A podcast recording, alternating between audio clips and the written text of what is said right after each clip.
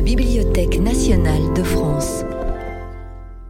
Dans le cadre des cours méthodiques et populaires de philosophie, François Julien propose une séance intitulée Différence ou décoïncidence. Donc aujourd'hui, euh, je vais revenir à ce concept de décoïncidence et euh, pour décoïncider avec moi-même, je serai en dialogue avec, Alain Douchevski euh, à propos de ce qui est une mise en regard une réflexion de ce concept de décoïncidence vis-à-vis du concept qui a dominé la pensée européenne à la fin du XXe siècle, et d'abord chez Derrida et chez Deleuze, mais j'aurais pu aussi passer par euh, Jean-François Lyotard, qui est la différence. La différence qui a été le grand concept, euh, le concept, euh, disons, majeur pour renverser la métaphysique et donc déconstruire la tradition philosophique européenne. Alors, je vais commencer brièvement par euh, revenir sur ce concept de décoïncidence pour en rappeler quelques traits. Et ensuite, je passerai rapidement, tout ça sera très rapide, euh, par la, différence chez Derrida puis chez Deleuze. Euh, et ensuite, Alain Doucevski prendra la parole. La séance sera peut-être un peu plus longue que d'habitude parce que eh ben, nous sommes deux et, disons, nous avons ce partage de parole. Pour aller très vite, pour justifier ce concept de décoïncidence qui dérange un peu la langue, bon, le A de Derrida pour différence l'a dérangé aussi, euh, je résumerai ce livre très, très brièvement en disant que quand les choses coïncident au sens propre, au sens premier, géométrique, c'est-à-dire euh, de lignes ou de surfaces qui se recoupent complètement et donc coïncident, sens premier du terme, eh bien, euh, bah, c'est adéquat. Euh, mais du fait même que c'est adéquat, eh bien, il n'y a plus de jeu, ça ne travaille plus, donc c'est mort. Donc, ce que met en question ce concept de décoïncidence, c'est que quand les choses coïncident, elles sont dans l'adéquation, donc c'est positif, mais ce positif de lui-même s'enlise en positivité, s'installe dans son adéquation, donc s'enlise en positivité et donc se stérilise. Et donc, ce qui est important, c'est comment ce positif s'installant en positivité, eh bien, en fait, se retourne en négatif, mais en négatif dont on ne se rend pas compte. D'autant plus négatif qu'on le croit, disons, justifié par cette positivité de principe. Et donc c'est ça qui est en jeu, c'est cette inversion du positif s'implantant, triomphant, en positivité qui, elle, n'est-ce pas, se révèle négative. Qui se révèle négative, mais c'est comme quand on dit ce positif s'endormant, s'enlisant, s'installe en impositivité, c'est comme quand vous dites le droit positif. Vous savez ce que dit l'adage latin Sum ius, sumum ius, summa ignoria. Plus le droit est suprême, parfait, installé, plus est grande l'injustice. Quand on parle de religion positive, qu'on opposait euh, à l'époque de la lumière, à la religion naturelle. Donc, c'est ça qui est en question. Et euh, si donc les choses en coïncidant, c'est-à-dire en s'installant dans leur adéquation, donc en se justifiant dans leur caractère positif, sont conduites de ce fait même, de ce fait même, à s'installer, s'enliser en positivité qui en fait bloque l'esprit travailler, donc est mortel, voilà pourquoi il faut décoïncider, c'est-à-dire fissurer ces coïncidences qui se sont établies pourquoi? Ben, Pour remettre en chantier, pour ouvrir du possible. C'est donc la justification de ce concept de décoïncidence qui, euh, bon, force un peu la langue au départ, mais je crois se justifie par cette raison qui euh, traverse toute notre activité, euh, ce qui fait donc cette vocation du concept à parler de nos pratiques les plus diverses. J'ai eu l'occasion précédemment d'évoquer quelques lieux premiers où je perçois à l'œuvre ce concept. chez Lucrèce, ce point le plus intéressant euh, de sa pensée, qui est que quand, euh, si les atomes tombent comme ils devraient tomber, normalement, c'est-à-dire verticalement, eh bien, euh, ne se rencontreraient pas. S'ils tombaient donc selon l'adéquation de cette verticalité tombant comme la pluie verticalement, eh bien, les atomes ne se rencontreraient pas, rien ne se passerait. Donc, il a fallu que Lucrèce pense cette décoïncidence dans la chute des atomes, décoïncidence qui ne se perçoit pas, mais que nous sommes amenés à impliquer pour que les atomes décoïncidents de la verticalité de leur chute puissent se rencontrer et donc qu'il y ait un monde, sans quoi il n'y en aurait pas. Donc vous voyez, ce point qu'on a tant critiqué chez Lucrèce comme étant une sorte de trou dans la rationalité matérialiste est en fait le point le plus, le plus intéressant, ce fameux clinamen, euh, qui fait donc cette, cette décoïncidence par rapport à la verticalité de la chute légitime, adéquate de ces, de ces atomes, et qui, elle, est, euh, disons, productrice, puisque c'est de, de ce clinamen que le monde est advenu.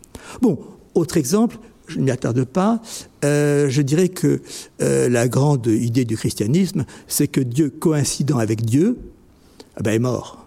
C'est-à-dire euh, s'enferme dans son essence de Dieu, est en adéquation avec lui-même, qu'il a fallu que Dieu, dans la pensée chrétienne, décoïncide de lui dans son Fils. Lui, le Père, dans son Fils envoyé dans le monde, lui, le Maître, dans son Fils, mourant comme un esclave sur la croix. Donc, cette idée, c'est qu'il faut décoïncider pour disons, euh, remettre en chantier, ou, je dirais, rouvrir du possible, et non pas s'enfermer dans une adéquation qui se stérilise. Alors, je crois que ça traverse toute pratique.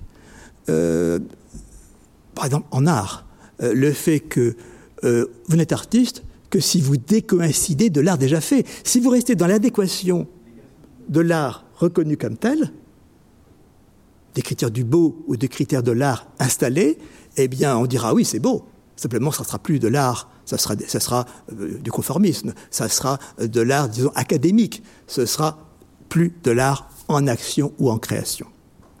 Je dirais que c'est même le problème de tout artiste, se levant le matin, c'est qu'il a à décoïncider de l'art qu'il a déjà fait, de l'adéquation dans laquelle qu'il a atteinte, dans laquelle il tendrait à s'installer pour, justement, la fissurant eh bien, rouvrir du possible. Dans la pensée, euh, je ne pense qu'autant que je décoïncide du déjà pensé, ou que je décoïncide de ce que j'ai déjà pensé. Au fond, Aristote n'a pas tant critiqué Platon, même si c'est ce qu'il dit, euh, qu'il n'a décoïncidé du platonisme, c'est-à-dire de la pensée de Platon s'installant en platonisme de façon à quoi faire? Non pas vraiment faire apparaître une autre vérité, mais rouvrir du possible dans la pensée, ouvrir un nouvel accès au pensable. Bon, j'ai l'occasion de dire souvent qu'en psychanalyse, me semble-t-il, euh, une cure analytique, au fond, euh, vise, vise, c'est peut-être trop dire, en tout cas, incite euh, le patient, l'analysant, à décoïncider de l'adéquation psychique dans laquelle il est qui l'enferme, euh, à la fois qui le fait souffrir et en même temps à laquelle il tient, puisqu'il coïncide avec elle et c'est donc, euh, d'accord avec lui-même, euh, même si cet accord quelquefois le fait, le fait souffrir, est traumatique, et qui fait que c'est cela qu'il faut fissurer, que le, le psy, comme on dit, psychanalyste ou psychothérapeute, est amené à ne peut pas le faire lui-même, bien sûr, mais ce qu'il peut euh, inciter à, merci, euh, à faire que le patient puisse commencer de fissurer cette adéquation, encore une fois, dans laquelle il est bien en même temps qu'il fait en souffrir. Bon. Autre exemple, la médiation, champ d'activité qui se développe de plus en plus aujourd'hui, euh, et pas seulement parce que la justice est encombrée, c'est qui conduit donc le médiateur à faire décoïncider chacune des parties de sa coïncidence. Chaque partie en médiation croit avoir raison. Et dans une adéquation avec elle-même, c'est elle qui a raison, elle est dans son droit. Et le médiateur fissure ces deux coïncidences dans lesquelles sont chacune des parties, chacun pensant avoir raison. Pourquoi? Bah, Pour ouvrir du possible. Et pour ouvrir un possible qui n'a sans doute qui n'a peut-être pas été imaginé par les deux parties. Impossible, c'est vraiment impossible, rouvrant, se rouvrant au-delà des positions, euh, disons, euh, constituées. Alors, ce concept de décoïncidence peut donc circuler à travers euh, la diversité de nos pratiques, mais en même temps à une dimension, je dirais, éthique et politique. C'est pour ça d'ailleurs que nous avons cru bon à quelques-uns de nouer une association sous son titre. Éthique, je dirais, parce que je ne vis vraiment qu'autant que je décoïncide de ce que j'ai déjà vécu. Qu'autant que je ne me répète pas, ou qu'autant que je ne fais, qu'autant que je ne fais pas que prolonger ma vie passée, mais que je la reprends, que je la dégage, que je la réamorce, et donc que je rouvre du possible dans ma vie.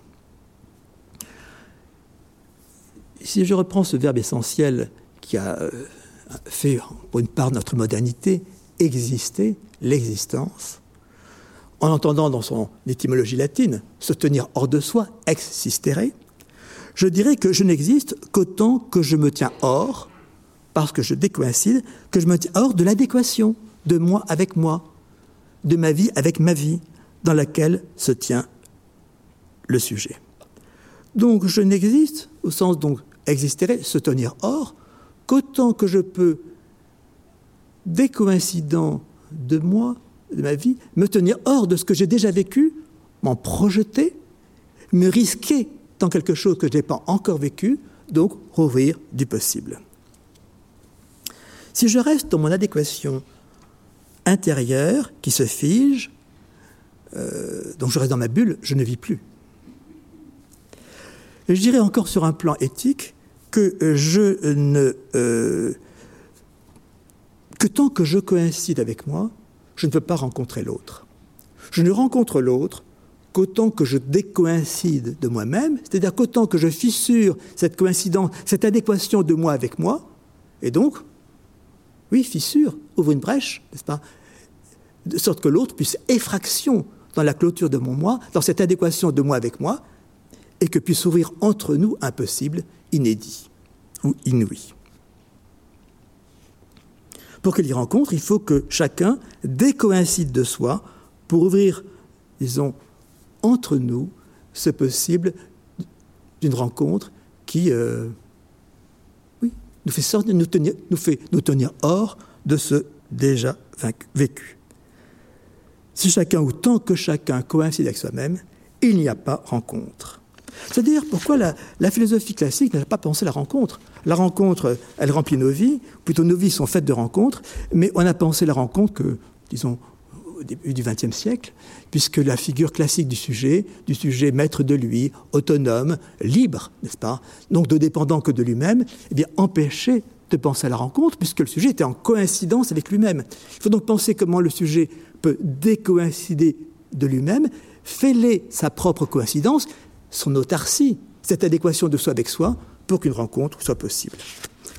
Alors, il me paraît qu'à partir de là, on peut développer aussi une politique de la décoïncidence. À partir de cette idée toute simple, c'est qu'une idée, justement, quand elle devient coïncidente, parce que collectivement assimilée, et donc reposant, se reposant dans son adéquation, devient idéologique. Une idée, parce que devenant coïncidente, devient idéologique.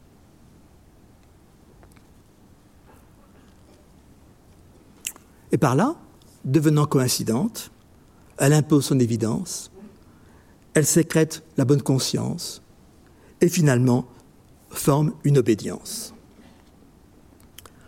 J'ai dit dès lors qu'elle devient collective. Je n'ai pas dit commune.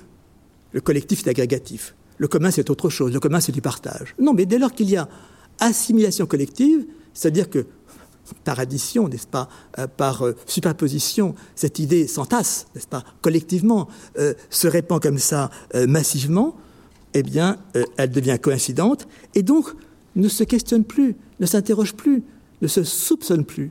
Et c'est du fait qu'elle ne se soupçonne plus qu'elle s'enlise dans son évidence, elle-même sécrétant l'obédience, eh bien qu'elle devient idéologique, c'est-à-dire qu'elle n'est plus réfléchie, et qu'elle exerce une pression, un pouvoir, nous rendant passifs, euh, ce qui est, disons, euh, constitue, si je peux dire, le dégât du politique.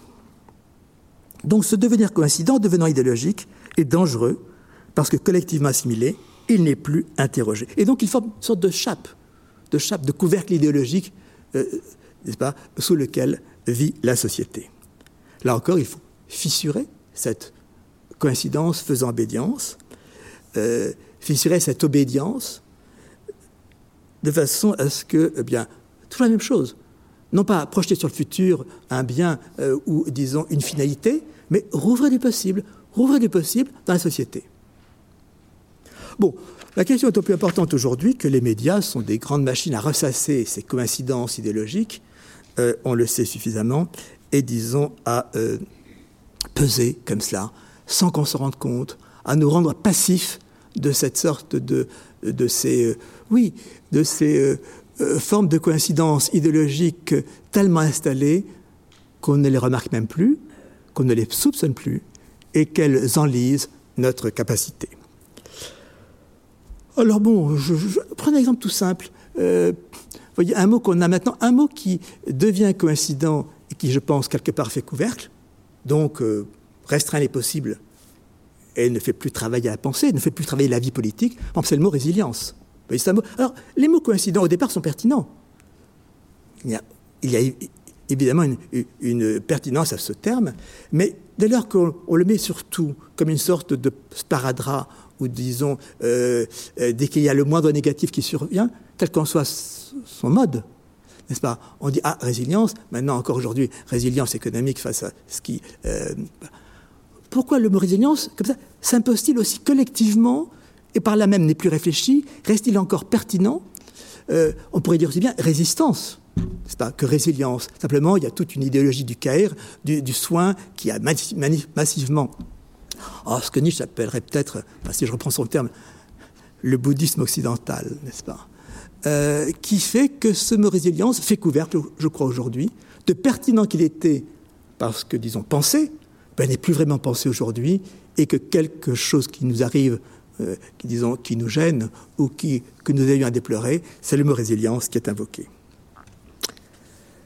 Donc je crois qu'il y a, alors bon, euh, je vous dirais que la langue, non pas l'anglais, mais le global English, évidemment, un effet coïncident.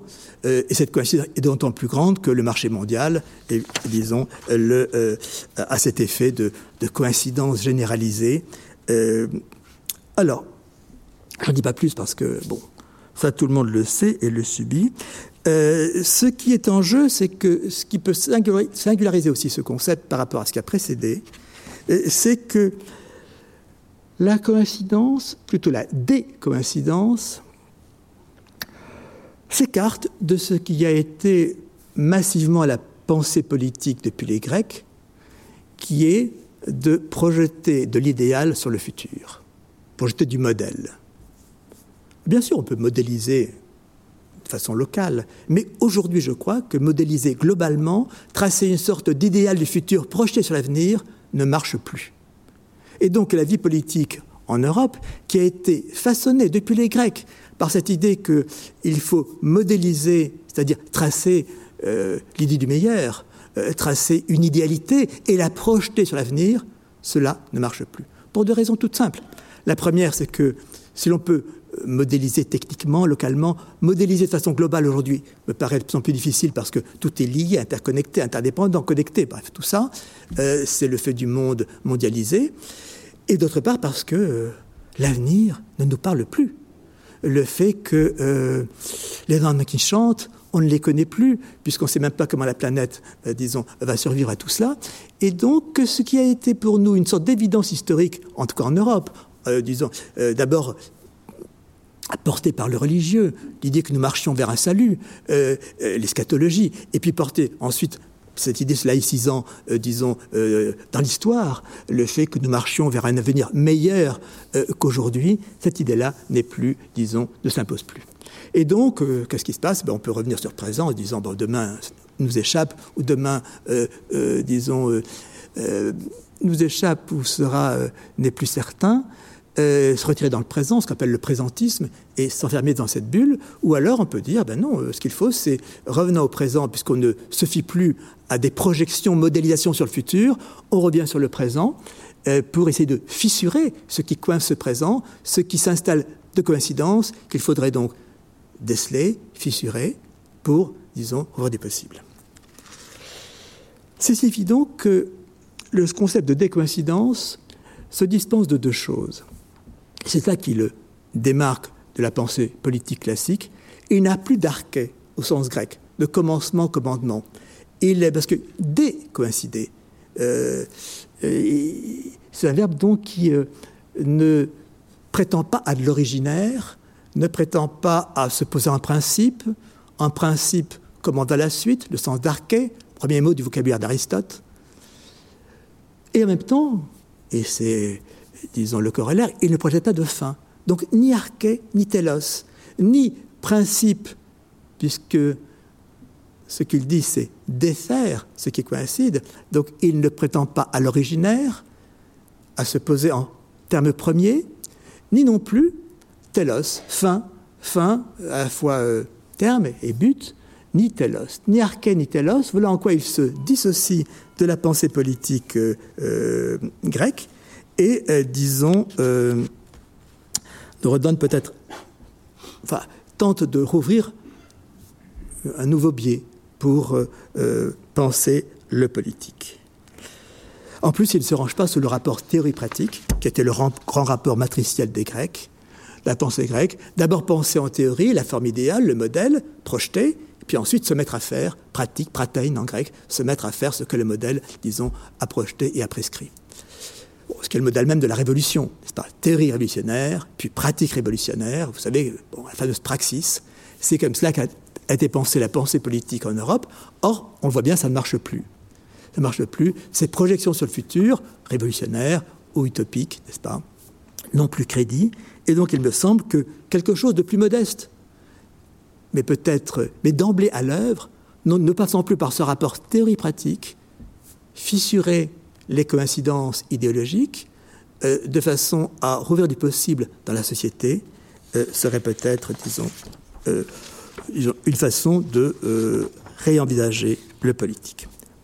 Je vais donc, je suis allé très vite pour dire cela, parce que je voudrais penser en vis-à-vis ce qui été ce maître mot de la pensée européenne, française, à la fin du XXe siècle, qui est celui de la différence.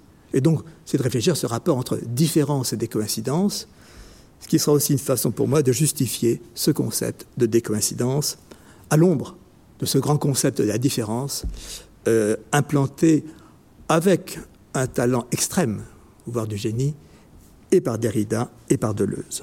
En tout cas, c'est les deux, deux, philosophes que je citerai. La différence a donc été euh, invoquée, pensée, pour tenter de renverser le grand édifice de la métaphysique tel qu'il s'est installé dans la pensée européenne depuis les Grecs. Si je commence par, euh, comme machine de guerre contre la, sorte de grand appareil, n'est-ce pas, de la pensée, qu'a été la métaphysique dans toute l'histoire occidentale. Euh, c'est d'ailleurs à ce moment-là que les penseurs européens, Heidegger, Derrida, euh, mais déjà Husserl, parlent de l'occidental c'est pas tellement parce qu'on commence à soupçonner qu'il y a d'autres pensées que l'européenne, c'est aussi qu'on se rend compte qu'il y a une histoire, disons, propre euh, à la pensée européenne, et qui est cette, histoire de cette construction de la métaphysique et du grand appareillage dont on a tenté de sortir à l'époque moderne. En différence chez Derrida, alors je, me réfère à deux textes que je n'ai pas le temps de lire de près, mais qui sont d'une part euh, ce texte, La différence dans Marge de la philosophie de Derrida, et d'autre part euh, Différence et répétition chez Deleuze. Deux très grands textes de la philosophie, euh, vraiment en tout cas, dans Deleuze, Différence et répétition, le chapitre qui s'appelle La différence en elle-même, deux, textes, deux textes majeurs, parce qu'ils ont aussi d'audace, parce qu'ils ont aussi d'écriture, parce qu'ils ont d'une puissance de pensée qui justement secoue et broue euh, les modes précédents de pensée avec une, oui, une audace, une sorte d'aventure de, l'esprit euh, qui, euh, hélas, est un peu retombée depuis. Donc, je commencerai par dire, signaler cette admiration qui est la mienne pour, disons, ces textes-là et qu'il faut relire de près. Je n'ai pas le temps de le faire aujourd'hui, mais je voudrais souligner quelques traits. Le premier, euh, c'est que la différence chez Derrida, comme il le dit, n'est ni un mot ni un concept. Faisceau, dit-il, intrication, Deleuze dire à peu près la même chose, c'est-à-dire qu'on se défie du concept. C'est un fait majeur de sa pensée moderne en France, cette défiance à l'égard du concept, chez Lévinas, chez Derrida, chez Deleuze, c'est-à-dire de, de ce tour de main, ce tour d'adresse de la généralité qui vient recouvrir l'ici et maintenant, euh, l'immédiat, le sensible, par une sorte d'appareillage qui le masque. Alors, Derrida euh, engage sa pensée de la différence à partir du signe. Du signe, de ce qu'est le signe, de ce qu'est dans sa euh, fonction propre. C'est que le signe se met à la place de quelque chose, de la chose même, autrement dit de la chose présente. Donc, le signe représente le présent en son absence. C'est le fait du signe. C'est-à-dire quand le présent ne se présente pas, le signe, lui, vient le relayer par ce détour que constitue le signe et serait donc une présence différée. Alors, en amont de cela, il y a ce, grand séisme très discret, d'autant plus profond pour la pensée européenne au début du XXe siècle, qui est celui de la linguistique de Saussure. Euh, on a essayé de penser disons, ce qu'a été ce, je dis séisme, parce que c'est un ébranlement souterrain, mais décisif, même si euh, en surface il n'apparaît peu, qui est que Saussure euh, pense la langue en termes de différence. Et seulement en termes de différence.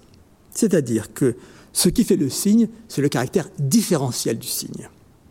Ce n'est pas un être du signe, ce n'est pas une propriété du signe, c'est donc pas une positivité du signe, le signe n'est signe que par les différences, que par des différences, par sa fonction diacritique, qui va de pair avec son caractère arbitraire. Et donc le système des signes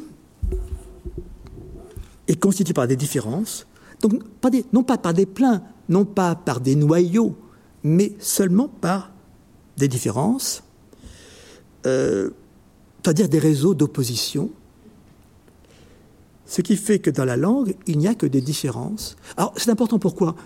C'est important pourquoi du, point de vue de la pensée de l'être, sur laquelle s'est bâtie la métaphysique, c'est important parce qu'il n'y a plus d'être. C'est que euh, le signe, n'étant que par ses différences, n'est pas. Il n'y a plus d'être.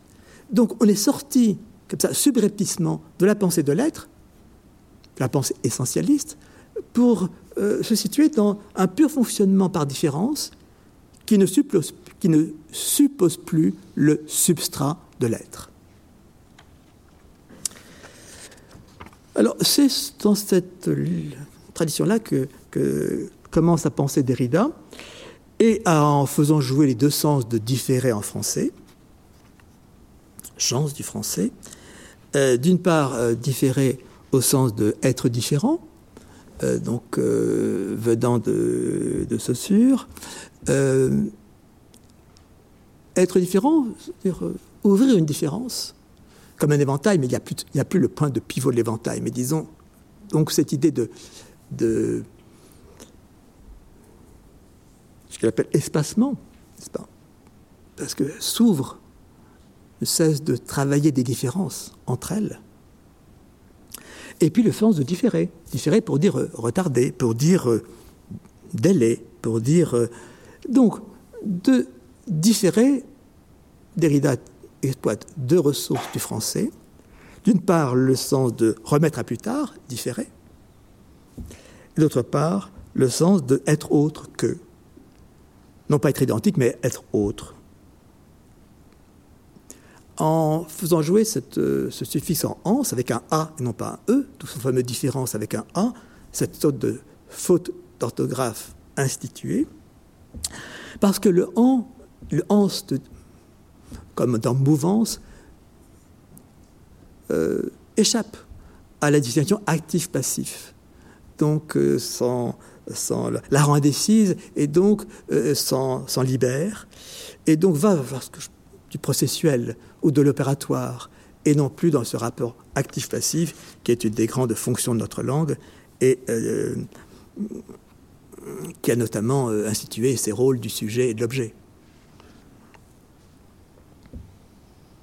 Alors, ce qui est caractéristique de la différence chez Derrida, c'est qu'elle n'est pas, le fameux E, EST, raturé.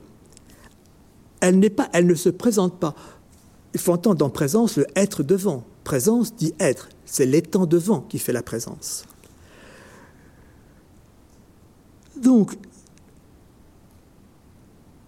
si la différence est ce qui rend possible la présentation de l'étant présent, à travers le signe, elle ne se donne jamais comme présence elle-même. Elle n'est donc jamais au présent. Et du même coup, la différence n'est pas, n'a pas d'existence, n'a pas d'essence. Voyez en quoi elle sort de l'ontologie. Elle ne relève pas de l'horizon de l'être. Donc une catégorie de l'étant ou de l'absent. Donc la différence, c'est le rapport à la présence impossible. Alors je dirais de même la décoïncidence, quelque part, les deux se mettent en analogie. La décoïncidence défait aussi l'ontologie, puisque la coïncidence, elle, a établi dans l'adéquation, dans la vérité. La vérité se définit classiquement par coïncidence, la fameuse adequatio rei et intellectus, adéquation de l'esprit et de la chose. La coïncidence s'installe dans la positivité, donc dans l'être, dans l'être en adéquation avec lui-même, dans l'être de l'éternité, dans l'être de la vérité. Ça, c'est ce que fait la coïncidence. Et donc la décoïncidence, défaisant la coïncidence, fissure cette adéquation qui s'enlise. Je l'ai dit tout à l'heure, ce positif qui se stérilise, bref, la positivité de l'être. Elle défait l'étalement ou l'établissement dans l'être pour ouvrir du possible. L'autre aspect de euh, la différence euh, déridienne, c'est que le terme qui serait le terme positif pour sortir de l'ontologie, celui qu'il a élaboré comme au centre de cette réflexion, c'est ce qu'il appelle la trace. Je peux en allemand. Si la différence est ce qui fait que le mouvement de la signification n'est possible que si chaque élément qu'on dit présent en fait rapporte à autre chose que lui-même, mais il n'y a que de la trace. Il n'y a plus d'être consistant. Donc il n'y a que de la trace. En même temps qu'il n'y a de la trace, qu'il n'y a que de la trace, bien sûr, il n'y a pas ce dont il y aurait trace. Vous voyez, c'est là qu'il y a cet effet majeur, c'est que si on avance le terme de trace, c'est pas pour penser à la question, mais qu'est-ce qui fait la trace? Qu'est-ce qui marque la trace? Non. C'est justement qu'il y a trace sans qu'il y ait de quoi ces traces. C'est là que l'ontologie se retire pour penser à la trace comme étant la seule possibilité de présence échappant à la présence. Pour que la trace est aussi bien, dit Derrida, euh, trace du futur que du passé. Euh, elle dit ce mode non ontologique du signe, qu'on appelait ce que euh, Saussure décrivait comme euh, cette pure fonction différentielle du signe qui fait son opérativité, mais qui, disons, le libère de toute consistance. Donc, l'espacement, oui, espacement, c'est plus espace, c'est espacement, c'est donc de l'actif. Ou, disons, la temporisation, comme on dit, différé pour dire euh, oui, temporiser, euh, le délai, euh, remettre à plus tard. Donc, l'effacement par les, par les différences et la temporisation, temporisation, temporalisation par le différé, donne à penser en amont un jeu de traces, jeu. Alors c'est le terme que prend Derrida, que prend, aussi Deleuze, le terme de jeu, c'est Spiel, c'est le terme nietzschéen, n'est-ce pas?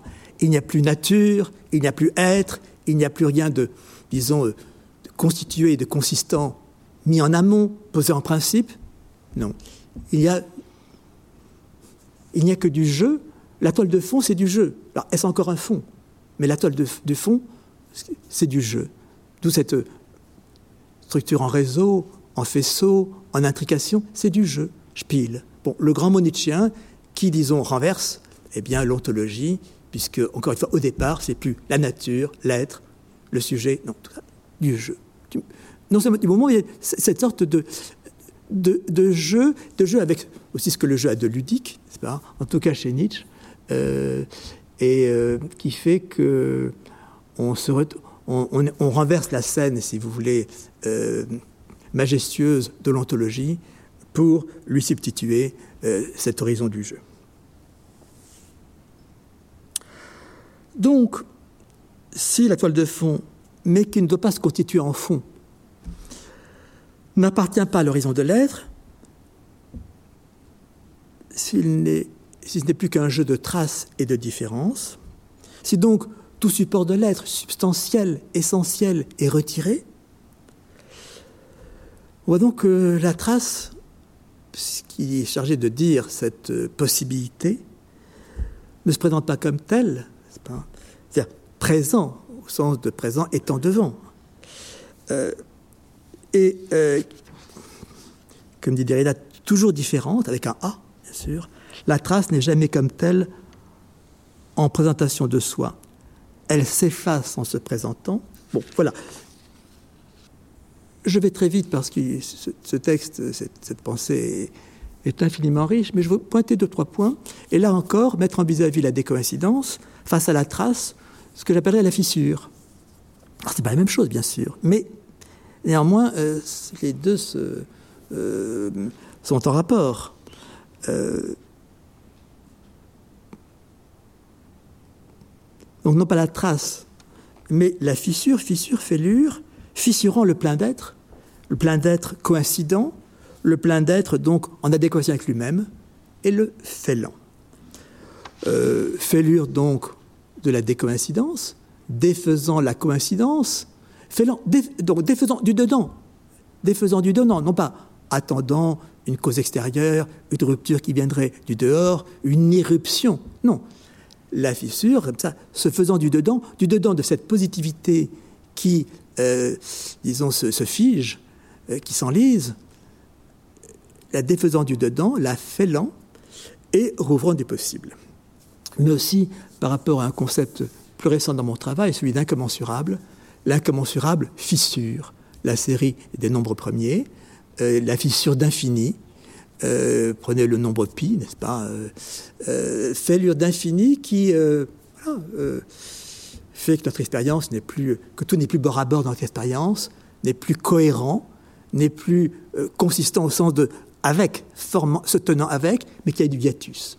Hiatus, disons, par fêlure euh, interne à l'expérience, ce que dit l'incommensurable, ce qui n'est pas de la commune mesure, et donc échappe à la série des nombres. Bon, je, euh, bien sûr, il y a un arrière-plan à cette pensée euh, de Derrida. pour aller très vite, chez Nietzsche, la force comme rapport de différence. chez Freud, notamment le différé du plaisir. Euh, et puis euh, tout ce qui est, euh, et notamment chez Heidegger, qui est quand même le point de départ de cette réflexion, la différence entre l'ontique et l'ontologique, l'étant et l'être, et le fameux oubli de l'être de Heidegger. J'enjambe tout cela, excusez-moi de le faire ainsi, pour dire simplement qu'il y a des points de recoupement entre différence et des coïncidences. J'en pointerai deux. C'est que différence et des coïncidences dénoncent également toute essentialisation, de l'originaire, la fameuse arché, n'est-ce pas? Par là défend l'une et l'autre le parti pris de l'ontologie, c'est-à-dire de mettre l'être comme terme premier, et même de se débarrasser de toute référence à l'être. La différence, en tant que renvoi, en tant que différé, défait la possibilité de l'étant présent que dit, que signifie l'être, et de même la décoïncidence défait ce que le fait même de coïncider constitue en soi d'essence et d'identité, par suite de positivité enlisé. Donc, par conséquent, ce que l'un et l'autre concept instaure comme originaire, ce n'est pas l'originaire, ce n'est pas du principe, ce n'est pas un grand commencement, c'est du jeu. Plutôt ce que Derrida appelle jeu des différences et ce qu'on pourrait appeler travail de décoïncidence.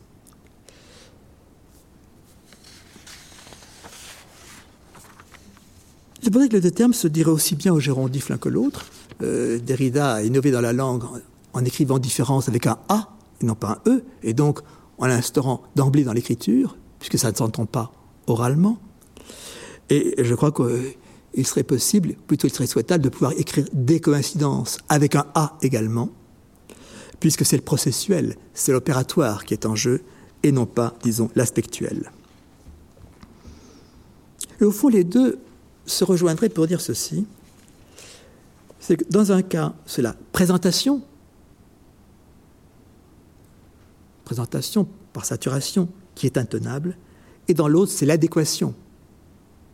Présentation d'un côté, adéquation de l'autre, qui devient invivable.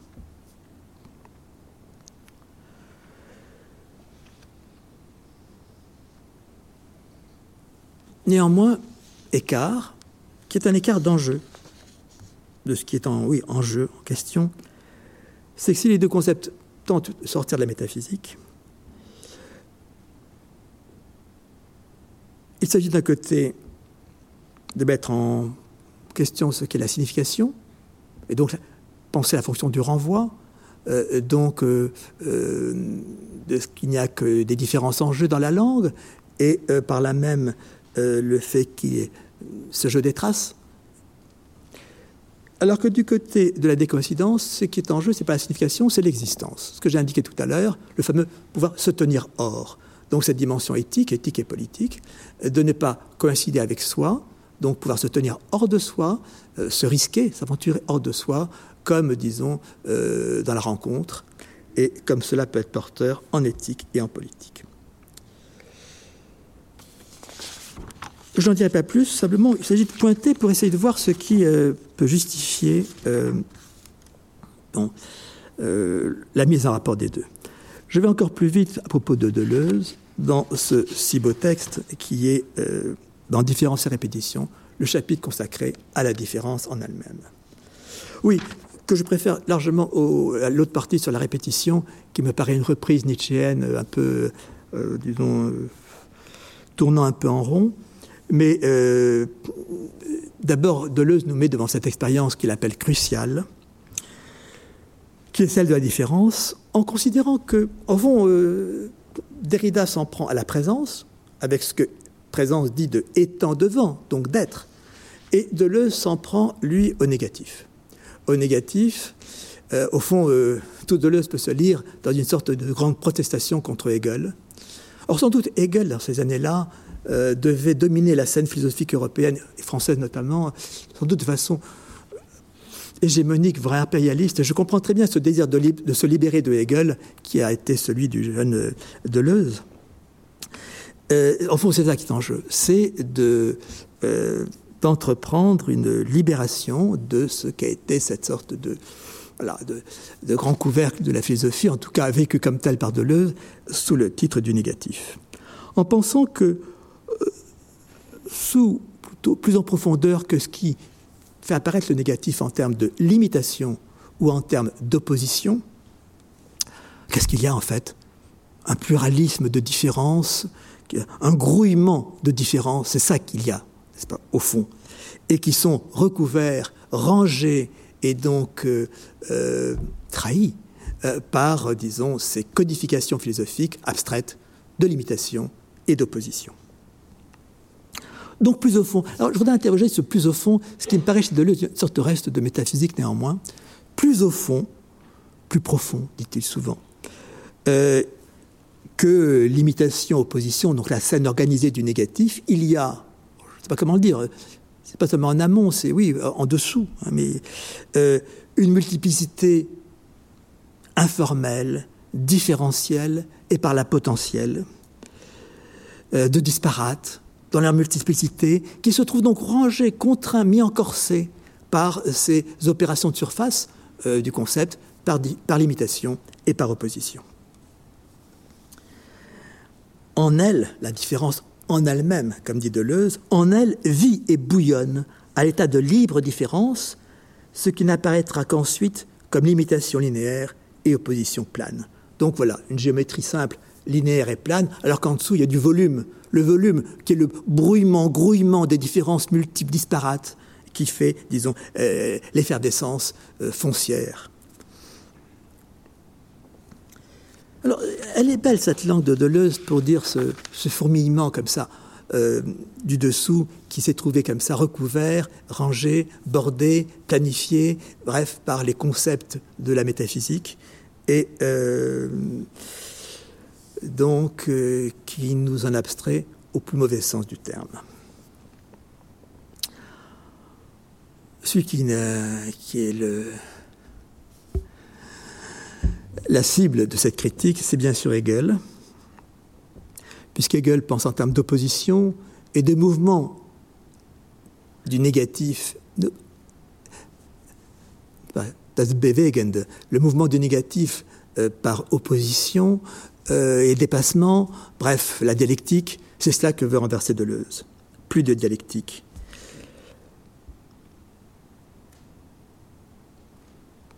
Cette mise en opposition par Hegel trahit, dénature la différence. La différence grouillante, la différence comme ça, qui fourmille dans son disparate et qui se trouve comme ça rangée par le logos hegelien de la dialectique. La différence en soi n'est pas déjà contradiction, ce dans, quoi, dans, le, moule de quoi nous met Hegel. Mais aussi, elle ne serait pas réduire et mener, aboutir à la contradiction. Autrement dit, l'opposition range de force la différence dans une sorte d'identité préalable qui la moule et qui fait que, euh, alors que, et qui donc range, assagit la différence, alors la différence reste en fait accrochée, dit Deleuze, dans la profondeur de son espace propre, dans l'ici et maintenant d'une réalité différentielle toujours faite de singularité. Donc revendication du différentiel, revendication du singulier comme en amont et ne se soumettant pas à ce grand rangement abstrait sous la figure de l'opposition, de la contradiction et donc de la, dialectique. Et c'est vrai que quand on lit le début, le premier chapitre de la phénoménologie de Hegel, sur euh, qu'au sens sensible, le sensible, on voit bien que Hegel, bon, euh, ce sensible de l'ici, du maintenant, de l'immédiat, ben, il le prend en charge euh, en l'opposant à lui-même, en le contredisant. Euh, je dis ici maintenant, mais juste maintenant, c'est plus l'ici de le maintenant que j'ai dit, et je plus l'ici précédent. Donc, ces termes ici et maintenant, qui sont les, les, signes, les repères de l'immédiat, ne cessent de se contredire eux-mêmes, puisque cet ici ne, change, ne cesse de changer d'ici et ce maintenant de maintenant. Et donc, voilà, par là se met en route la grosse machine dialectique qui va suivre. Et c'est vrai qu'on ne cesse de se dire que Hegel a fait un tour qui n'est pas un tour de force, mais un, peu un tour de magie, euh, puisque qu'est-ce qui s'accroche de l'ici et du maintenant et qui ne se range pas dans la machine dialectique? C'est ça qui est en jeu, et disons que, que ce concept de la différence, établi comme ça au départ, dans son pluriel, euh, dans, son, euh, euh, dans son disparate, fait entendre. Alors évidemment, c'est Nietzsche qui est derrière, Nietzsche contre Hegel, et le fait que la différence est première et la différence est affirmation. C'est ça qui est important, c'est qu'elle est affirmante, et ça c'est la grande euh, pensée nietzschéenne du sagen, de dire oui, que l'affirmation est première euh, et que c'est comme, la, euh, les maîtres sont premiers, n'est-ce pas, dans l'histoire, et que c'est ensuite par, par histoire successive et aussi par déclin que quelque chose s'organise à titre de négatif. Mais ce, que valorise Nietzsche de bout en bout, c'est la pleine affirmation euh, c'est donc euh, à l'encontre de toutes les, euh, trahisons du négatif. Bon, je, je peux dire, je vais encore plus vite. Pour dire simplement ceci c'est qu'alors, le procès d'Irédien, c'est celui de la présence. Le procès deleuzien, c'est celui de la représentation, puisque le concept a cette fonction-là de représenter sous, sa généralité eh bien, ce, ce, différentiel, ce potentiel, euh, ce, euh, et donc euh, ce, ce, grouillement, fourmillement du réel, non encore rangé, discipliné sous le, la représentation du concept. Donc c'est ça qui est en jeu. car cette représentation laisse échapper le monde affirmé de la différence. Elle médiatise tout, comme chez Hegel, médiatise, mais en fait elle ne mobilise pas. Elle ne meut pas. Ce fameux mouvement hegelien de la dialectique est un faux mouvement, euh, puisque pour qu'il y ait mouvement réel, il faut qu'il y ait plusieurs centres. Il faut qu'il y ait justement cet éparpillement, il faut qu'il y ait superposition de perspectives, etc., et non pas cette figure centrée de la représentation. Au fond, toute la construction hegelienne, et peut-être de la métaphysique en général, a été cette forme conceptuelle de l'identique, du même, de l'un, de l'identique, euh, se subordonnant les différences, au lieu de les laisser se déployer. Il y a un très bon commentaire de Leuze à propos de l'art moderne, n'est-ce pas, qui justement se voit dans une pluralité de perspectives qui ne sont plus centrées, qui ne sont plus comme ça euh, sous la direction même euh, du concept alors, je crois qu'il y a une question commune qui ne cesse de travailler la modernité, qui est celle de comment sortir de l'un, de l'identique. Identique, vous entendez, étant le même, identique. Donc de la métaphysique. C'est une question puisque, euh, au fond, ce que dit la, pensée de l'être, c'est celle d'un être un et continu, comme dit Parménide. En sunekes j'ai essayé de fissurer, c'est-à-dire de faire décoïncider cette pensée de l'un, l'un identique, l'un, le même, l'identique, n'est-ce pas, qui sont les attributs de l'être, de Parménide, euh, à partir du concept d'incommensurable, donc de faire décoïncider cette euh, unité, identité première installée par la métaphysique en avançant ce concept d'incommensurable qui, lui, justement, fait penser la non commune mesure et donc euh, ce qui, n'est pas, ce qui ne se range pas sous l'unité, sous la même sous l'unité de la mesure, ce qui ne se range pas sous l'unité de la mesure, nombre premier ou fraction, et qui donc ouvre une fêlure, une fissure, un hiatus dans la communauté de la mesure. Et euh, c'est donc la question de quelles sont au fond nos stratégies possibles pour euh, oui, essayer de sortir de l'appareil de la métaphysique tel que l'a construit la philosophie. Alors je dirais que le choix que j'ai fait, c'est de décoïncider de l'appareil métaphysique par en le fissurant, la logique même de la décoïncidence, en le fissurant avec cette arme ou cet outil, ou ce tranchant de l'incommensurable, donc fêlant la commune mesure. Alors, l'incommensurable, ce n'est pas une autre mesure, non. Ce n'est pas une immensité de la mesure. C'est que tout n'est pas en commune mesure, qu'il y a donc des fêlures de commensurabilité, comme le donnent les nombres, n'est-ce pas? Ce grand scandale pour la pensée grecque, c'est que les nombres sont traversés d'incommensurables. Euh, le côté et la diagonale du carré, euh, le nombre pi, etc., des nombres qu'on dit irrationnels d'abord, parce que justement cela détonne dans la raison grecque, et puis euh, nombres transcendants, qui sont comme, plus on, en cherche, plus on en trouve, mais qui sont comme des poches d'incommensurabilité qui n'instaurent pas une autre mesure ou un autre monde, donc qui ferait de nouveau, qui serait une autre scène métaphysique possible, mais qui ne cesse de fissurer euh, l'ordre des nombres, en tout cas la commune mesure des nombres pour la mettre, là, disons, y ouvrir, y déceler un infini interne et non plus un infini du là-bas, tel que dit la métaphysique.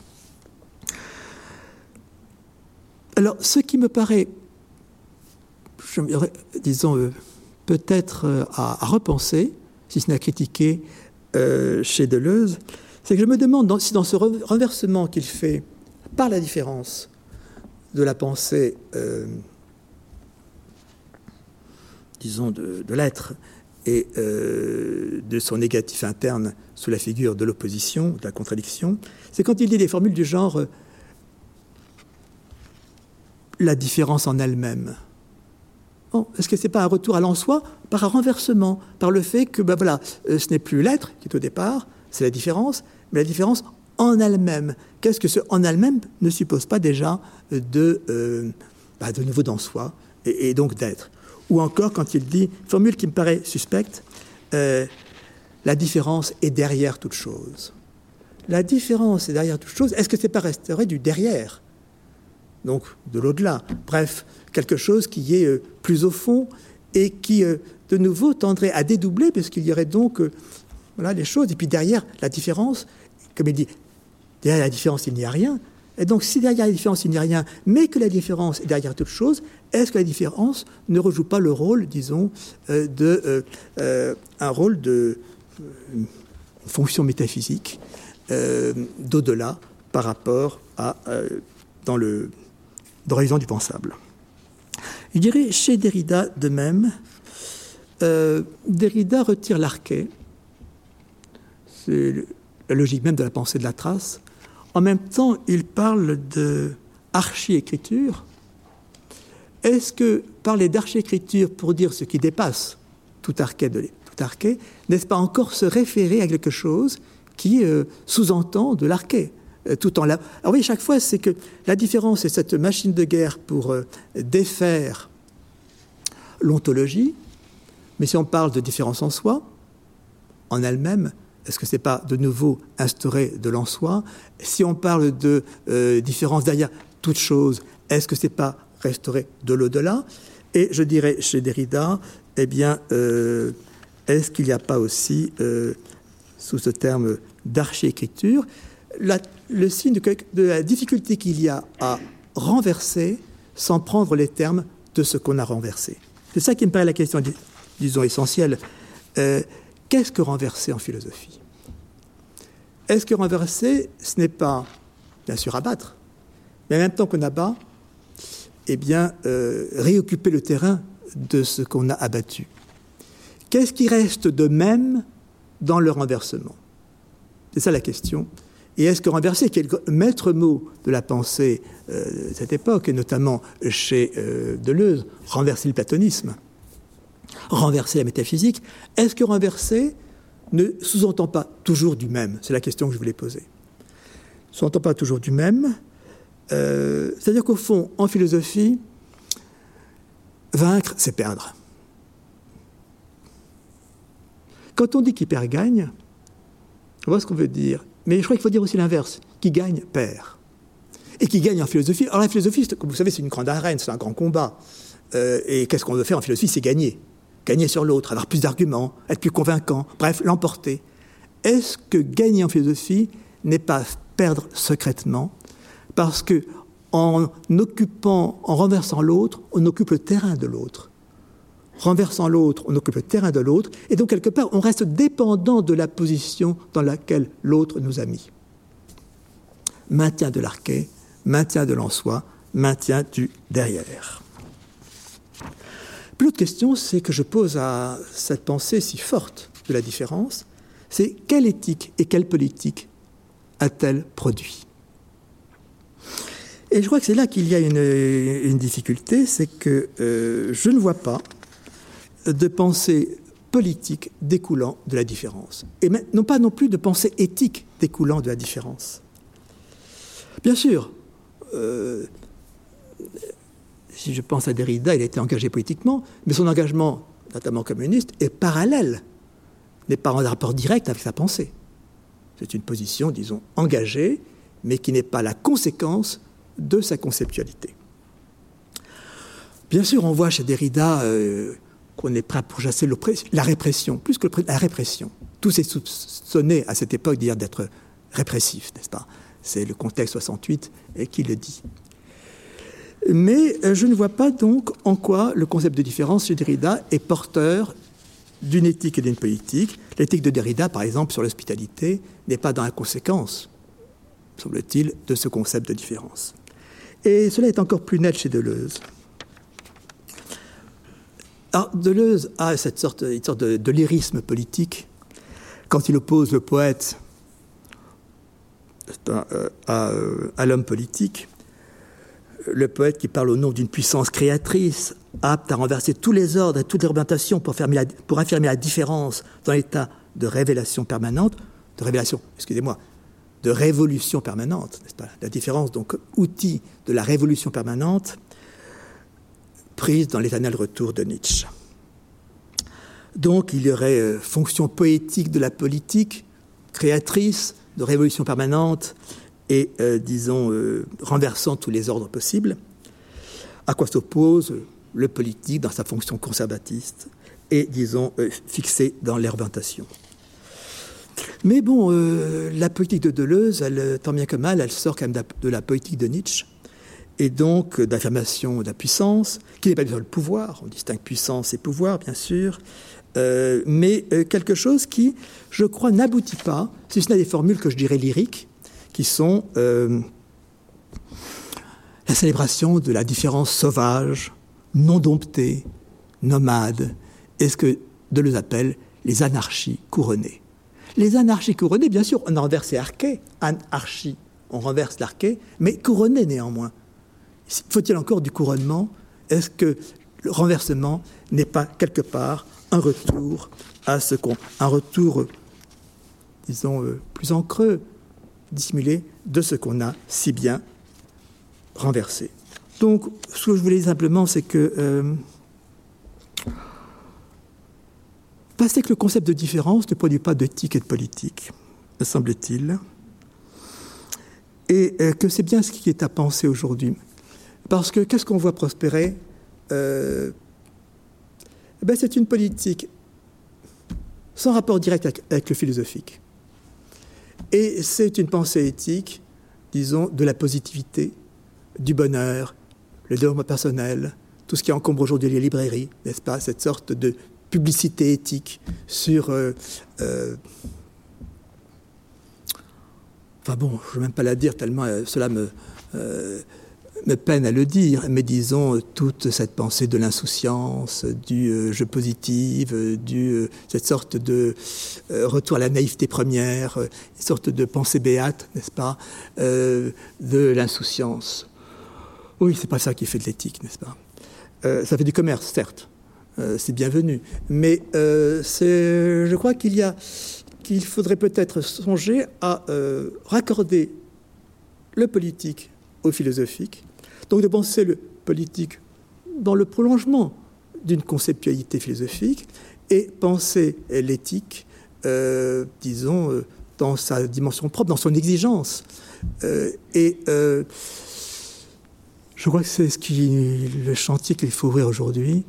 Et c'est vers quoi, modestement, le concept de décoïncidence tend à œuvrer, puisqu'il a cette vocation à euh, penser l'éthique de la, euh, de la rencontre, euh, l'éthique de l'existence et une politique d'engagement par des coïncidences plurielles, chacun sur son terrain, sans arquet, donc sans verticalité supposée, comme ça, horizontalement. je dis bien deux terrains localement, localement, et c'est pour ça que qu'elles peuvent aussi s'associer. Cher ami, euh, décoïncider, s'il vous plaît.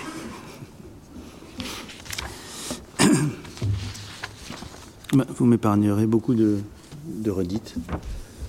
Donc, euh, j'en viendrai assez vite aux questions sur lesquelles euh, je voulais vous poser et qui touche à euh, ce que vous avez à, à l'originaire, à l'arquet. Euh, parce qu'il me semble, enfin vous avez, je vous disiez qu'une ombre plane sur la bataille si brillamment remportée par Derrida sur la métaphysique de la présence et sur la représentation euh, en son privilège par, Deleuze. Euh, la décoïncidence, donc, dans cette mesure, signifierait la, conquête, non pas la, conquête de la place de l'un, mais, vous l'avez rappelé, d'ouvrir subrepticement un écart. Alors, il me semble que euh, vous avez vous-même employé le mot le plus adéquat euh, en disant dans, dans Des coïncidences, d'où viennent l'art et l'existence, un précédent ouvrage, que des coïncidences est appelé à croiser le concept de différence. Euh, il le croise au sens où il le rencontre, tandis qu'il va dans une direction qui n'est pas opposée, mais enfin euh, différente.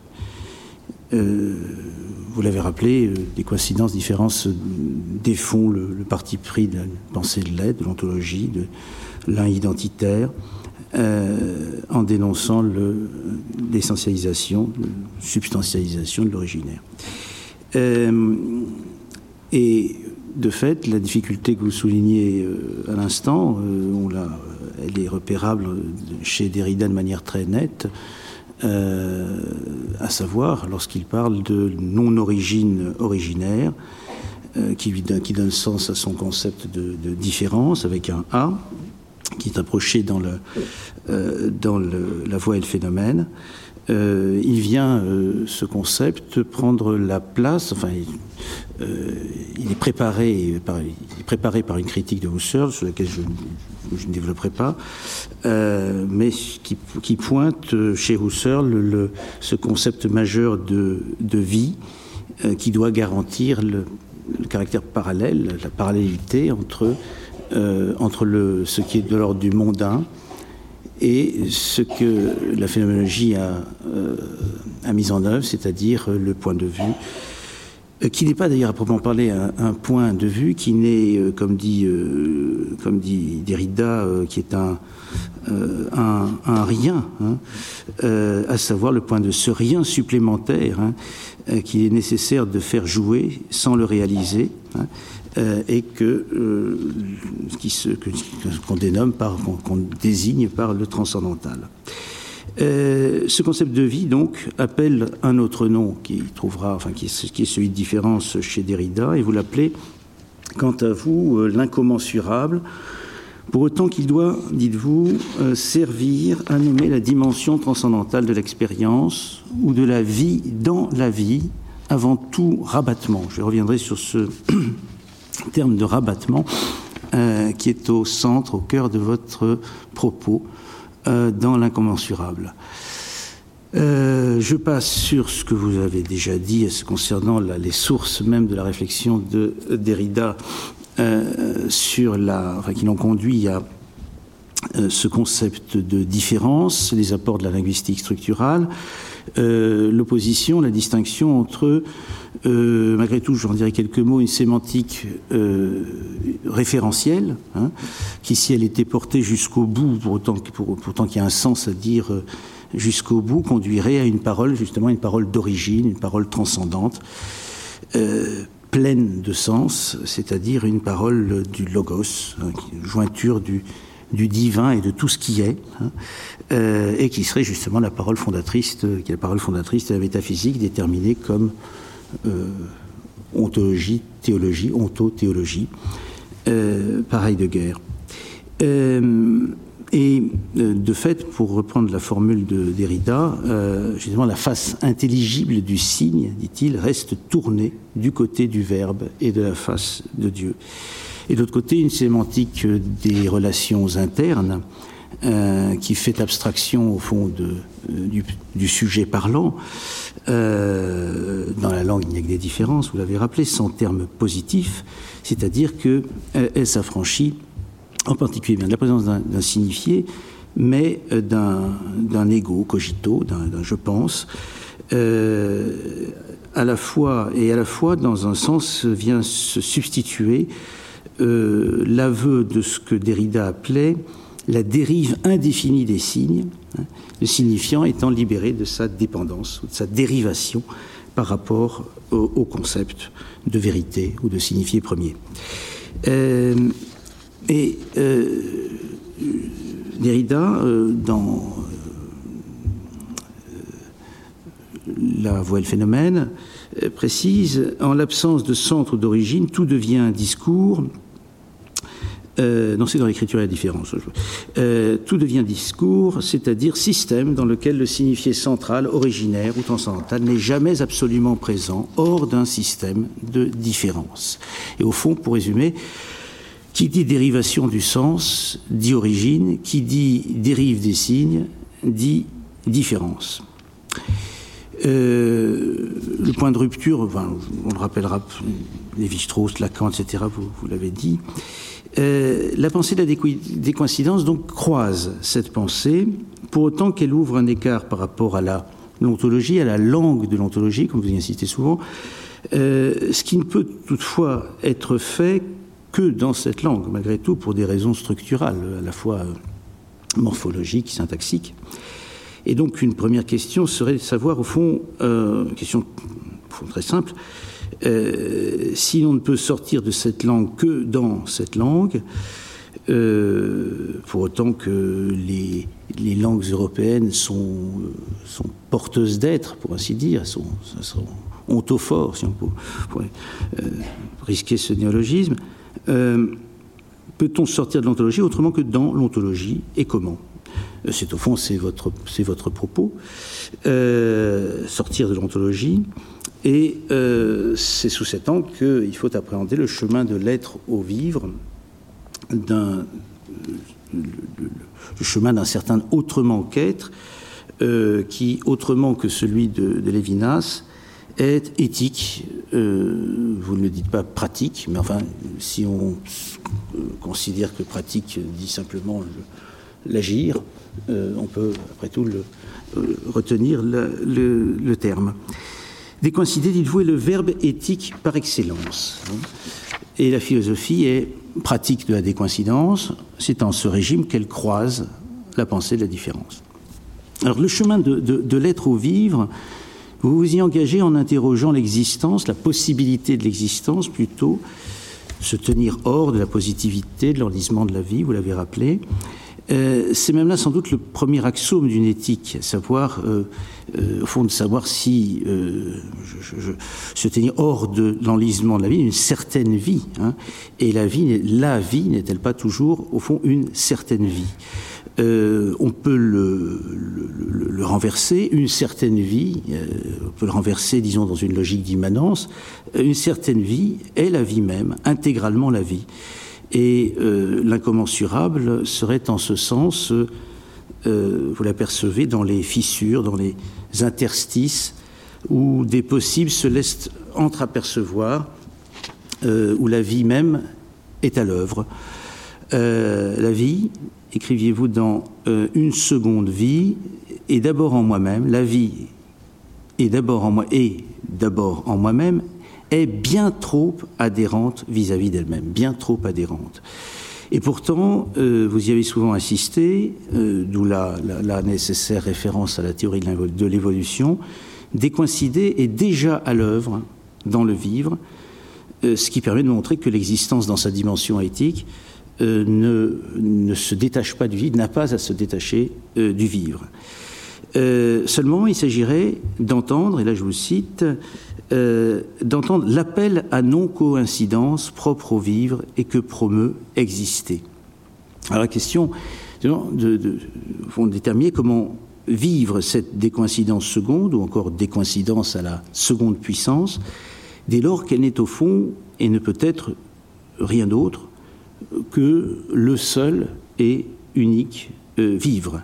C'est-à-dire que si en la décoïncidence, c'est non pas le, commencement proprement dit, mais la possibilité d'un commencement éthique que vous cherchez à approcher. Euh, cette possibilité elle-même, cette possibilité d'un commencement, ne s'épuise-t-elle pas dans le vivre brut, pour ainsi dire, c'est-à-dire au sens où l'on dit euh, platement, euh, on vit comme on peut, hein. mais il me semble qu'on vit comme on peut, cette, formule courante, euh, est métaphysiquement euh, décisive. Euh, je me demande d'ailleurs si ce que la pensée de la décoïncidence aurait de commun avec celle de la différence ne serait pas justement un certain transfert de ce pouvoir, cette puissance, hein, à la vie, en quoi elles puisent l'une et l'autre, justement, à la source nietzschéenne. Et à cet égard, vous ne seriez pas loin euh, de Deleuze lorsqu'il écrit. Alors, il écrit à propos de, Spinoza, hein, dans, Spinoza Philosophie pratique. Euh, toute l'éthique se présente comme une théorie de la puissance par opposition à la morale comme théorie des devoirs. Mais d'une certaine manière, il en, il en, parle en un sens plus large, plus général. Euh, il parle de manière plus, plus, large de la façon dont, dont il conçoit une éthique. pour autant que toute puissance va aussi loin et aussi intensément qu'elle peut aller. Aller jusqu'au bout, je le cite, aller jusqu'au bout de ce qu'on peut est la tâche proprement éthique. Tâche d'ailleurs, le mot tâche euh, en dit d'une certaine manière trop. Hein. Il porte la marque, qui serait sans doute un stigmate pour Deleuze, d'un certain volontarisme. Euh, or, une éthique, dans la, dans la perspective où, où il se situe, ne peut être qu'une éthique du désir, euh, dans deux régimes de fou, l'immanence, une vie. Hein. Euh, il écrit, on dira de la pure immanence qu'elle est une vie, il le met en, euh, majuscule, une vie, hein, il l'écrit en majuscule. On dira de la pure immanence qu'elle est une vie et rien d'autre. Elle n'est pas immanence à la vie, mais l'immanence qui n'est en rien elle-même une vie. Une vie est l'immanence de l'immanence, l'immanence absolue, elle est puissance, béatitude complète. Alors, le cap euh, éthique d'une immanence stricte, c'est au fond, semble-t-il, une difficulté majeure, euh, ce qui n'est pas justement éminemment difficile à tenir, euh, pour une raison simple, c'est que, justement, nous n'avons pas d'autre moyen de vivre que de vivre. et ce cap, ce cap éthique est le vôtre, disons dans une immanence stricte, euh, il me semble que l'éthique, le, sens de cette éthique, dont vous déployez la, conceptualité d'ouvrage en ouvrage, n'est pas épargné par la différence avec un A de Derrida, car si la décoïncidence est la possibilité de commencer, euh, c'est euh, la possibilité même de la décoïncidence qui est en jeu dans l'incommensurable. de quelle manière vous posez cette question qui est euh, bien sûr, qui, est une résonance, euh, la question, euh, toi, qu'as-tu fait de l'incommensurable hein? Elle pourrait être en elle-même entendue par qui n'est pas familier de, votre travail comme une déploration ou comme préparant quelques exhortations à décoïncider. mais je ne crois pas que vous soyez tellement enclin à la complainte ou au genre exhortation, genre protreptique à entendre résonner cette question, euh, en cette question les paroles de, de Verlaine, hein, euh, il semble qu'il y ait comme une jeunesse de l'expérience au regard de laquelle nous sommes ou, risquons d'avoir été toujours déjà trop vieux.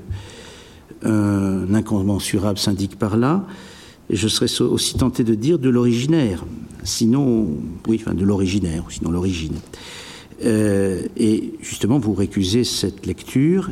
Il y a de l'incommensurable, dites-vous, et cette proposition n'exprime pas un fondement, mais un simple départ pour la pensée. C'est la raison même pour laquelle euh, la décoïncidence peut être mise au pluriel.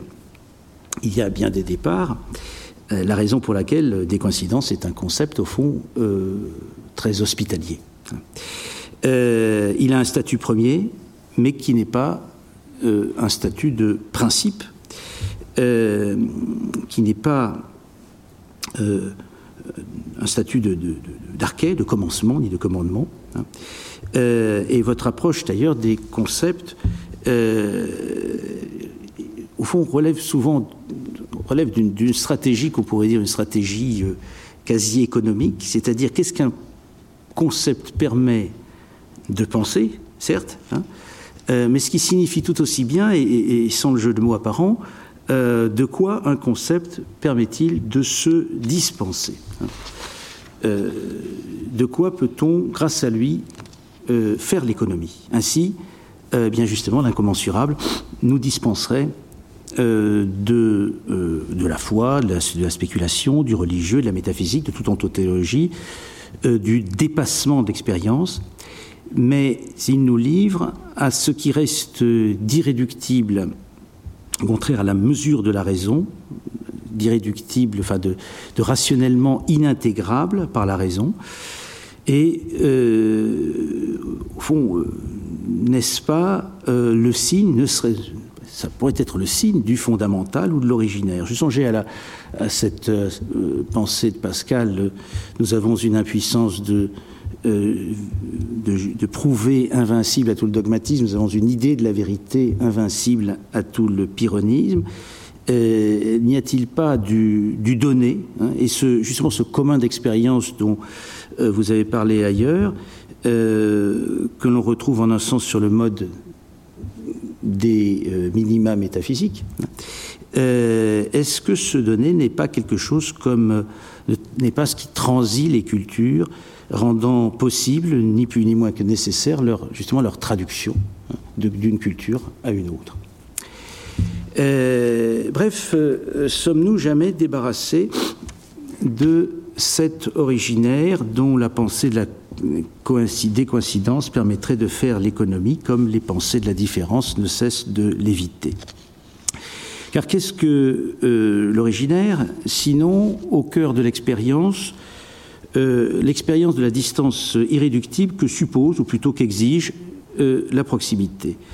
Pour autant que la proximité ne va pas sans une certaine, sans quelque distance, hein, comme la différence traditionnellement entendue, ne va pas, je dis bien traditionnellement entendu, tel que, le détermine Aristote dans la métaphysique, ne va pas sans quelque identité.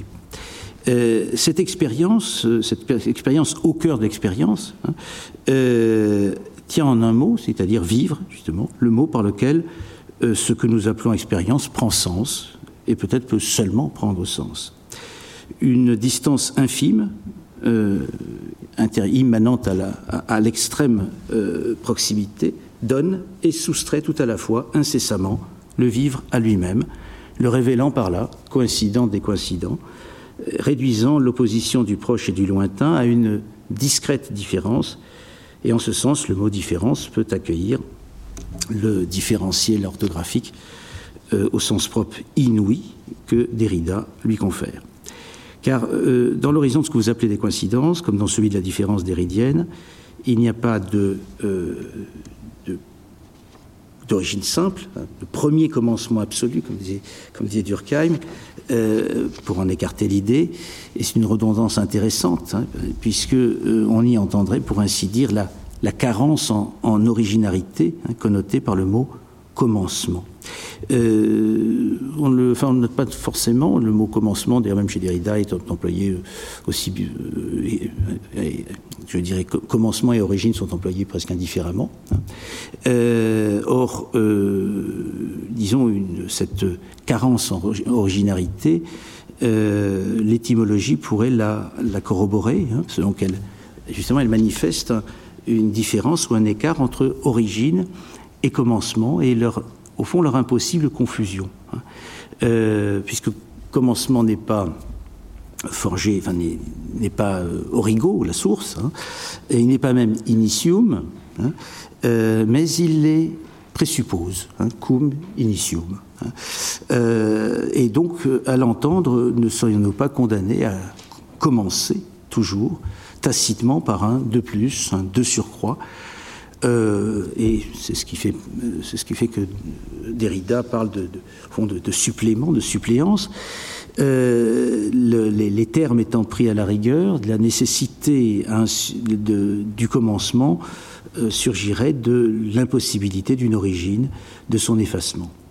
mais Derrida ne dit pas l'origine s'efface, hein, ni plus largement d'ailleurs les, pensées de la différence car ce serait d'une certaine manière faire de l'origine un, sujet, hein.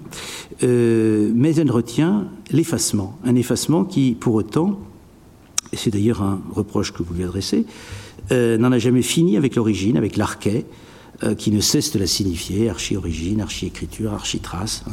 archi signifiant le recul de ce qui s'efface, mais qui devrait aussi bien manifester la retenue euh, que euh, le réfléchi dénote dans l'expression euh, s'effacer. Hein.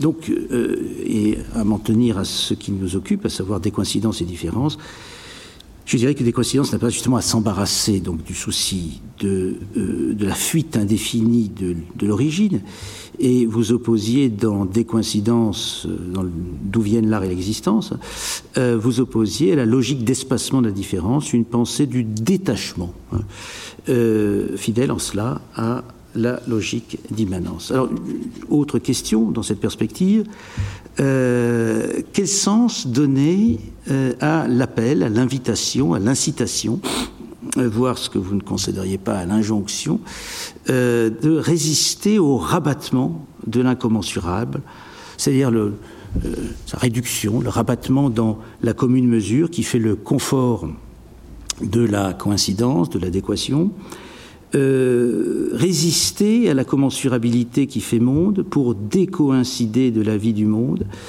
Euh, L'incommensurable est en quelque sorte la dimension ou à la dimension, c'est-à-dire au sens premier de dimension, à l'exacte mesure de l'expérience, ou encore l'expérience de bout en bout.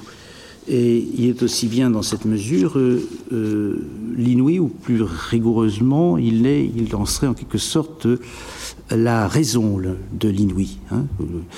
Euh,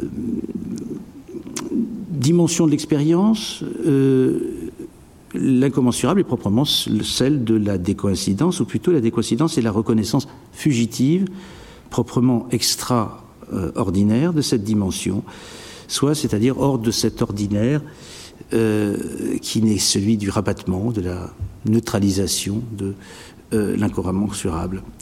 Euh, et euh, je précise ce point à partir de votre constat, il y a, les accents de celui d'un moraliste. Nous ne pouvons supporter le sans commune mesure, écrivez-vous, hein, parce que le rabattement est intrinsèque à l'expérience. Il y a nostalgie de la vie dans la vie. Une vraie vie a été fugitivement perçue, mais qui sitôt s'est perdue, ce que signifie la vraie vie est absente. Elle s'absente de la vie en s'enregistrant dans la vie. Elle la déserte en s'y intégrant. Un constat qui euh, est en même temps d'un autre ordre, car ce ne pas pouvoir, ne pas pouvoir supporter l'incommensurable, a pour vous une signification, euh, comme euh, je le rappelais, une signification transcendantale, euh, c'est-à-dire que l'expérience n'est possible que sur fond d'un incommensurable insupportable, insoutenable. Presque au sens où, pour reprendre des situations d'émergence de l'incommensurable, vous relevez, que vous relevez, on ne parvient pas durablement à soutenir le regard de l'autre. Euh, il n'est ainsi d'expérience ordinaire que par euh, déperdition hein, de l'incommensurable ou de son incommensurable, la commune mesure, la vérité comme adéquation qui en serait l'autre nom, et non pas disparition, mais à proprement parler, c'est un terme que vous avez employé ailleurs, désapparition euh, de euh, l'incommensurable. Euh, je, je, si, enfin, on n'en a pas le temps, mais euh, il y aurait, dans votre concept de décoïncidence, appellerait peut-être, euh, une distinction que vous faites euh, dans Ressources du christianisme, euh, enfin, on pourrait tirer de ressources du christianisme entre euh, euh, ces deux termes qui disent la vie, la vie, la vie vivante, euh, à savoir psyché euh, et zoé, c'est-à-dire la, vie au, sens du vital d'un côté et la vie étale, et de l'autre le vivant, c'est-à-dire une vie en essor. Euh, vous écriviez dans, dans Ressources du christianisme l'adéquation adaptation positive avec son être en vie, comme avec, avec ce monde où l'on vit, est perte par sa positivité même de la capacité de vie qui s'y étale et qui s'y fige. Et donc l'incommensurable assumé, reconnu, est du côté du vivant. Il se rappelle à notre expérience comme, en quelque sorte, comme euh, l'incoatif de l'expérience, euh, cet incoatif qui échappe à ce qui advient par lui. Alors peut-être faudrait-il distinguer entre une décoïncidence faible, euh, des coïncidences faibles, une décoïncidence forte. La, des coïncidences faibles en ce que par elle la vie ne décolle pas d'elle-même, euh, où elle ne décolle d'elle-même que pour retomber en elle-même, se répéter inlassablement, se ressasser. et une décoïncidence forte en ce que du dedans de la vie, se prenant à vivre pour ainsi dire, un sujet émerge, euh, possibilité, euh, comme une possibilité nouvelle de lui-même, reprise de soi en cela, seconde vie, euh, inaugurant justement ce même qui a un autre sens, hein, au sens où il le qualifie, il l'arrache à la, la, lassitude d'une, morne identité. c'est dans cette mesure, je crois, que la pensée de la décoïncidence, ou la décoïncidence rencontre les pensées de la différence, ou se rencontre avec elles. Euh, euh, il s'agit non pas justement de, renverser la métaphysique, mais de remonter dans l'en-deçà de l'expérience, se rabattant en expérience, autrement dit à ce qui serait, euh, dites-vous, sa pureté, à son orée ou son intégrité d'avant le rabattement. je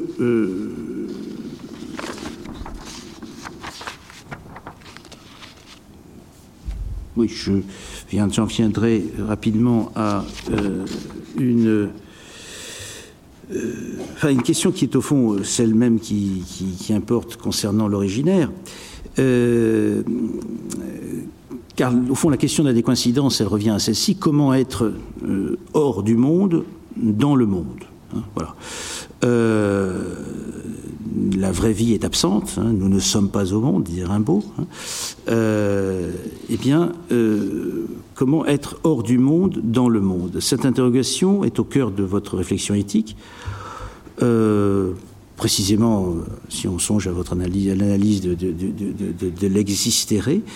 je tiens au monde, euh, que je l'aime ou pas, euh, que euh, quand bien même je dirais avec Baudelaire n'importe où hors du monde, j'y suis retenu. mais jusqu'où s'étend ma vie J'adhère, hein, écrivez-vous. mais vous ajoutiez dans, c'est dans Vivre en existence, je et je s'en détache à peine en jeu, hein, mais à peine, hein, assez justement pour que s'ouvre dans le monde la possibilité d'un se tenir hors d'eux.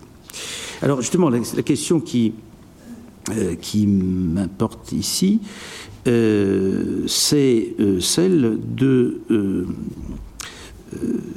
du statut même de, ce, de, l'exigence de se tenir hors d'eux,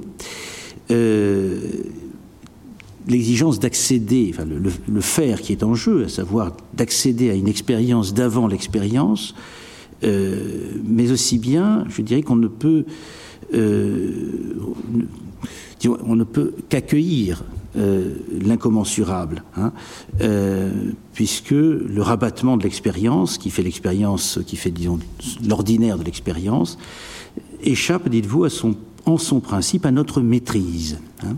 Pourtant, l'éthique euh, telle que vous l'entendez imposerait euh, un accueil actif, puisque vous parlez aussi d'un effort contre ce rabattement. il s'agirait de lui résister au lieu de s'y résigner. Qu'est-ce que, résister Qu'est-ce que résister à la résignation euh, sans quelque euh, maîtrise hein? Si la décoïncidence ne va pas sans une sorte de vigilance spontanée, de reconnaissance des possibles et des bifurcations possibles de l'existence, euh, qui justement promeuvent cette dimension d'existence, elle en appelle sinon à une maîtrise, à une puissance de reprise, de, résistance, de, euh, de, résistance à l'intégration, à la résorption de ces possibles ou de ces ressources vivantes dans quelque euh, cette réduction dans quelque ordre des choses. Et donc, serait-ce trop brutal, c'est vous qui parlez, que de dire votre vie se décide selon que vous y reconnaissez ou non de l'incommensurable. Euh, la décoïncidence est dès lors critique au sens premier du mot, elle décide ou bien euh, si décide une vie. Hein. Euh, le choix éthique aurait ainsi affaire à cette alternative, ou bien méconnaître et éviter l'incommensurable, faire comme si, hein, comme si proche de la, mauvaise foi, ou bien s'enfoncer dans des fissures d'infini dont la vie est euh, zébrée en quelque sorte, autant de désordres incidents, pour reprendre une de vos expressions, à même l'ordre mesurable où nos vies trouvent repos et réconfort. Ou alors, si la vie est euh, des, je vous, j'emploie le terme justement, des résignations, des enlisements, des aliénations, des réifications, eh bien, euh, l'incommensurable pourrait être aussi bien pensé comme une sorte d'entropie négative, se confondant avec un vivre actif.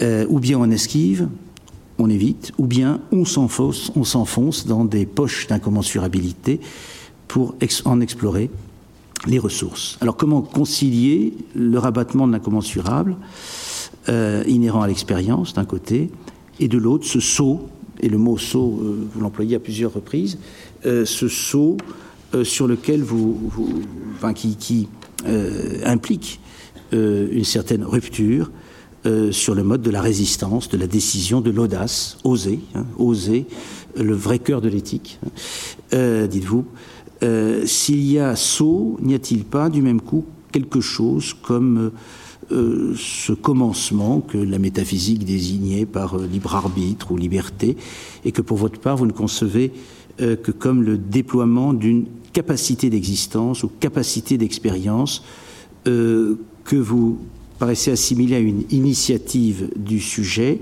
il s'agit essentiellement, vous écriviez dans Politique de la décoïncidence, dans le travail de décoïncidence, d'initiative, au pluriel, hein, sans commandement. Et vous revenez dans l'incommensurable sur cette initiative euh, qui fait surgir de l'incommensurable au sein du monde. Il y a à faire surgir. Hein. Alors faire surgir et, répondre à euh, ce surgissement que l'on a en quelque manière euh, provoqué. Et c'est la condition de cette réponse, de se laisser émerger la singularité, hein, quelle qu'elle soit, qui m'apparaît problématique. Pour ma part, je conçois difficilement l'initiative au singulier comme au pluriel que vous mettez au mot, aussi bien qu'à celui de décoïncidence, l'initiative sans initium, sans cet initium que je suis. Hein, euh, et initium euh, n'est-il pas, après tout, le mot euh, latin pour arché Je m'en tiendrai là parce qu'il n'a pas le temps d'aller plus loin. Bon, je vous remercie infiniment d'avoir engagé ainsi le dialogue. Je crains qu'on n'ait pas le temps de le déployer. Bah, ces séances comme ça sont en, milieu de journée, se prêtent pas à, la méditation à laquelle ça nous engage. Mais j'entends beaucoup de choses dans ce que vous avez dit. Euh, cette question qui, vous intéresse, qui est celle de, l'originaire et euh, euh, comment ne pas le poser et en même temps ne, ni le poser ni le supposer et en même temps comment se désimpliquer de cela. alors, je dirais juste deux trois mots à ce sujet. D'abord, c'est vrai que ma stratégie est une stratégie de philosophique, non pas de renverser, mais plus discrète, qui serait de s'écarter décoïncider, c'est ouvrir un écart, mais qui d'abord ne se voit pas. La fêlure n'est pas quelque chose qui se pose, c'est quelque chose qui se fait du dedans, processuellement, en cheminant, et qui donc euh, voilà, ouvre une autre, stratégie que le renversement. C'est ça qui me paraît important. Le renversement, c'est une action déclarée. Décoïncider, c'est ouvrir un écart du dedans même de la situation, la fissurer, et que la fissure chemine. Enfin, je veux dire, euh, c'est du cheminement, c'est du processuel, la décoïncidence au départ n'est pas reconnue, c'est progressivement qu'elle se, disons qu'elle se fait, euh, oui, reconnaître en tout cas, qu'elle peut être perçue.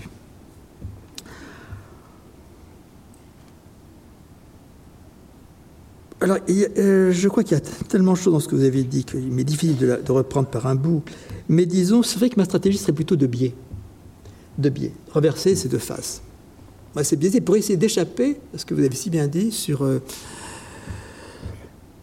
ce refus de l'arquet, du commencement, du commandement, du principe, qui en même temps euh, ne cesse de revenir, nous fait remonter en amont, mais sans vraiment s'en débarrasser. Et ce qui est le problème de l'originaire, ce qui est le problème de, euh, euh, de cette façon de sortir de la métaphysique sans reprendre quelque part des supposés ou des présupposés de la métaphysique. D'ailleurs, ce que vous disiez sur le, euh, on pourrait écrire des coïncidences avec un A. Mm. Euh, au fond, c'est un moyen de, sortir, de, trouver cette voie moyenne dont, euh, parle euh, Derrida. Hein. Il dit la terminaison en anse reste indécise entre l'actif et le passif, et opération qui n'est pas opération, qui ne se laisse penser ni comme passion ni comme action d'un sujet sur un objet, ni à partir d'un agent, ni à partir d'un patient, ni à partir ni en vue d'aucun de ces termes. Euh, oui, alors vous avez dit à un moment, je prends les accents de moraliste. J'aime bien votre cette pointe. Oui, euh, le problème, c'est qu'on ne peut plus écrire comme à l'époque de Derrida et de Deleuze aujourd'hui. Parce que c'est illisible ou impossible. Euh, je ne pense pas que vous imaginiez un éditeur qui aujourd'hui accueille dans ses collections des textes de Derrida ou de Deleuze, s'ils étaient écrits aujourd'hui. Parce que, parce que notre attention philosophique et notre, aussi notre capacité à lire la philosophie, c'est c'est beaucoup euh, rabattu. Alors, il s'agit peut-être pour moi, si vous voulez, de tenir le lecteur avec parfois des invocations de ce type-là, pseudo-agressives euh, ou moralistes, pour simplement faire qu'il ne, bah, n'arrête pas là.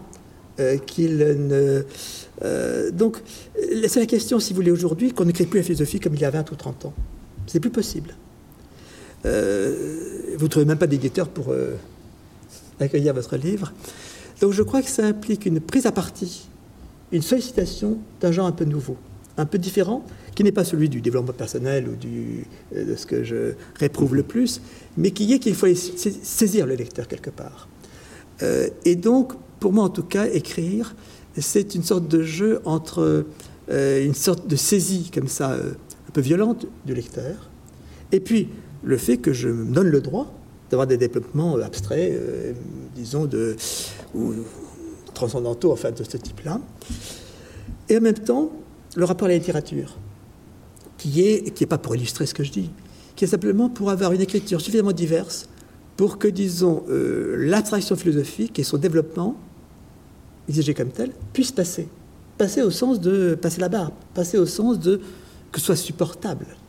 Je crois que c'est un problème d'écriture que n'avait pas la d'avant, que nous avons maintenant parce que les conditions d'édition, les conditions de lecture ont massivement changé. Donc c'est de la ruse de ma part. C'est de la ruse, c'est du biais, c'est une façon de rendre de la philosophie au sens, disons, exigeant du terme, euh, supportable dans une euh, scène, disons, publique qui euh, est de moins en moins ouverte à, cette, à ce travail de la pensée. Donc il s'agit de stratégie, il s'agit de, biais, il s'agit de ruse, il s'agit de quelque chose qui fasse passer, fasse tolérer du philosophique aujourd'hui. Et qui est paradoxal, parce que, enfin, qui, assume le paradoxe, hum. euh, d'inciter à une, euh, à une initiative, euh, à un commencement qui, par ailleurs, est d'une certaine manière récusé au nom justement d'une pensée de la processualité. Oui, mais c'est pour ça que j'ai des termes comme amorce ou comme essor. Ce sont des termes justement que j'essaie de promouvoir pour échapper à la question de euh, l'origine. Essor ne suppose pas d'origine, ne pointe pas quelque chose qui attend son archet ou qui attend qu'on remonte en deçà. Essor, par opposition à étal, euh, oui, tout ce vocabulaire, si vous voulez, amorce, probité, commencement. C'est donc pour moi aussi une ruse, une stratégie philosophique pour me progressivement, parce que la question de départ que vous avez posée est essentielle, c'est comment sortir de sa langue dans sa langue. Bon, là-dessus, euh, on est condamné. Donc, je crois que ça doit se faire que stratégiquement, processuellement, par accommodation progressive. Donc, c'est en chemin. Euh, il n'y a pas de concept qui puisse d'emblée défaire la scène métaphysique. Je ne crois pas. Et je pense que différence ne le fait pas. Euh, dans des coïncidences, ce que je, revendique, c'est justement, c'est un terme processuel. La décoïncidence, euh, c'est du cheminement. C'est quelque chose, une décoïncidence s'ouvre, comme la fêlure s'ouvre.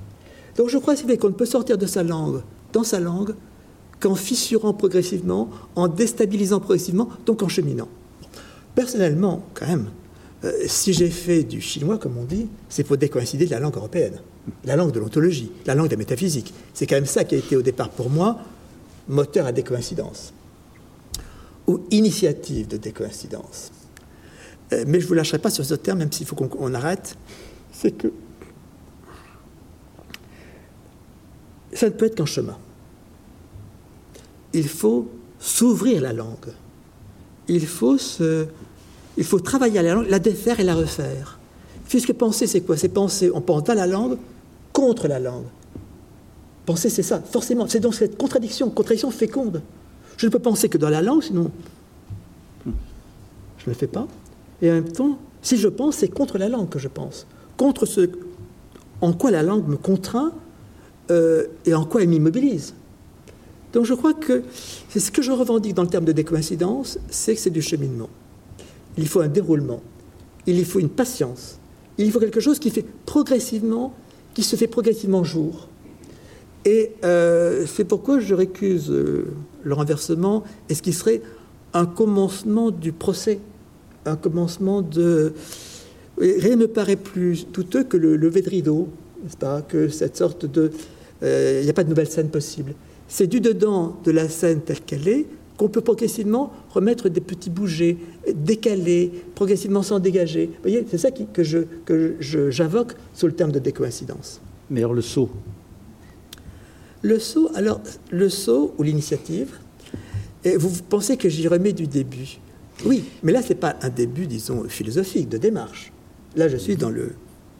Disons que l'initiative, c'est ce que je garde du sujet. Le sujet si malmené dans la pensée moderne, barré, fêlé, enfin tout ce que vous voulez, euh, il me semble que ce qui fait sujet, c'est cette émergence. C'est le terme que je, auquel je tiendrai comme essor, l'émergence de quelqu'un qui dit je. C'est ça pour moi le sujet. C'est de je, c'est-à-dire J-E. Hein. Euh, l'émergence. C'est pas égaux. Hein. L'émergence est le sujet. Ben oui, de cette manière, puisque. Émergence, alors je mettrai aussi un A, n'est-ce pas? Le fait qu'il y ait de l'émergence, le mouvement d'émergence, c'est ça qui constitue qui introduit du sujet. Qui promeut. Voilà. Promeut, c'est le terme que j'ai le plus couramment, n'est-ce pas? Euh, Donc là encore, euh, je ne peux pas défaire ma langue, je ne peux pas parler une autre langue. Donc il faut bien que j'ai des termes pour commencer à dire. À dire ce qui ne se couche pas sous les attendus de ma langue, ce qui s'en décale, ce qui donc déroge. Il faut du cheminement. C'est pour ça que j'écris. J'écris parce que écrire, c'est justement c'est du déroulement. Et c'est par accommodation, acclimatation progressive, qu'on peut commencer à laisser passer quelque chose qui se dissocie de ce qui est d'abord entendu. C'est dans ce jeu-là que ça travaille. Parce qu'évidemment, vous réentendez initiative, vous entendez tout ça en disant, mais alors, bon, vous remettez de l'arquet, l'originaire. En même temps, je crois que ce que ces termes, quand je les emploie, ils sont transitoires. Ils sont donc euh, des termes qui, se, qui défont en même temps qu'ils le c'est ce qu'elle appelle fissurer. Fissurer, c'est ça, si vous voulez. C'est pas euh, faire une nouvelle scène de la pensée, je vois pas comment on pourrait la faire. C'est simplement comment, commencer à introduire des petits bougers, des petits décalages qui dérangent, qui dérangent et qui progressivement laissent passer quelque chose que je ne peux pas dire comme tel. Parce que je suis dans de lettres et je suis dans la langue des mots qui sont les nôtres. Donc pour moi, écrire, c'est ce cheminement-là. C'est pour ça que je passe par la littérature, j'aime pas le mot la littérature comme ça, mais je passe par ces. Encore une fois, c'est pour essayer de fissurer progressivement et de laisser, de pouvoir laisser entendre quelque chose à la fin qui ne soit pas exactement ce qu'on pouvait entendre de ces mots-là au début. Bon, peut-être qu'on s'arrête là-dessus. Euh, merci de votre patience et euh, c'est à poursuivre.